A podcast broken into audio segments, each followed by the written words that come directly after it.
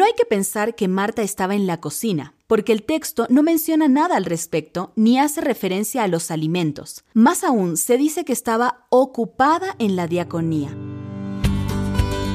Mujeres invisibles que cobran vida, salen del anonimato y nos enseñan que la fe, la perseverancia y la confianza en Dios son imprescindibles en el camino de la existencia. Esto es La Mujer en la Biblia, un podcast para ti.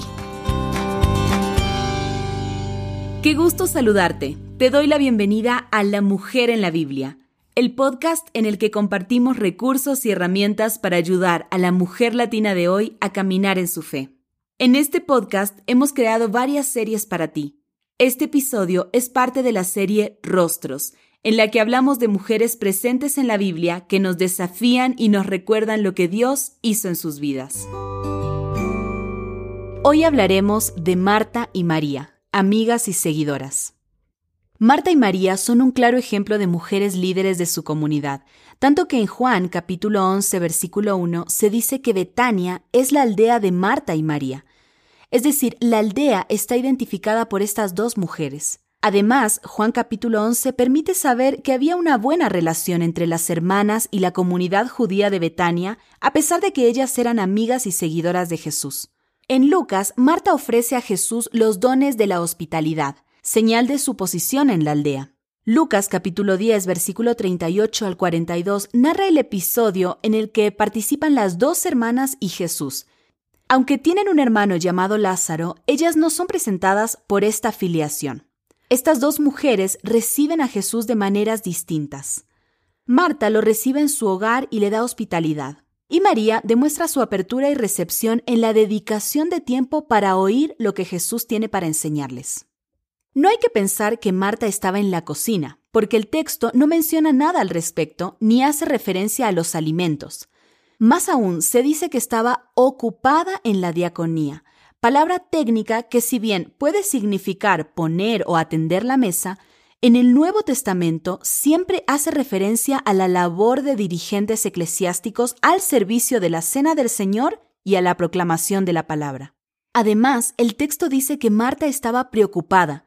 También dice que ella estaba afanada y turbada. Este verbo, que solamente aparece aquí en todo el Nuevo Testamento, se utiliza habitualmente para hacer referencia a una tarea hecha con agitación o incluso con mal humor.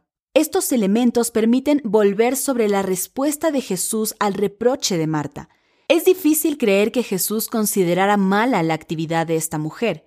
En primer lugar, porque él mismo se definió como uno que sirve en Lucas capítulo 22, versículo 27, pero además porque el servicio es parte fundamental del discipulado cristiano, como puede verse a lo largo de todo el Evangelio de Lucas.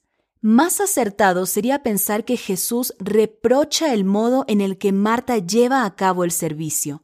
Ella está atenta a otra cosa, está distraída, y eso la malhumora, porque no es solo que atiende a la diaconía, sino a la mucha diaconía. Por su parte, María, que ha permanecido en silencio y a un costado de la escena, sale aprobada por primera vez.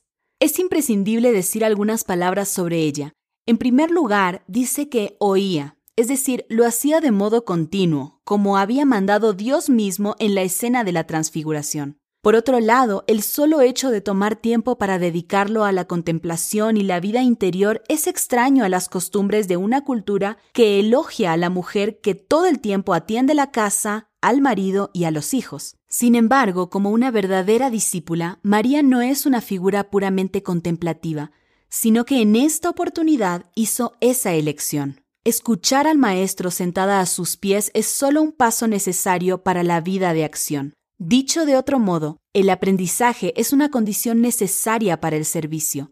En la escena de la unción, María es la imagen misma de entrega y servicio.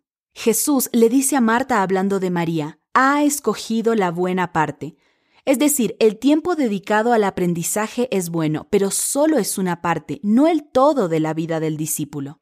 El complemento de esa buena parte es la acción, la diaconía, pero el remedio contra la agitación y turbación que experimentaba Marta por la mucha diaconía tal vez fuera tomarse un tiempo para escuchar la palabra a los pies del Maestro.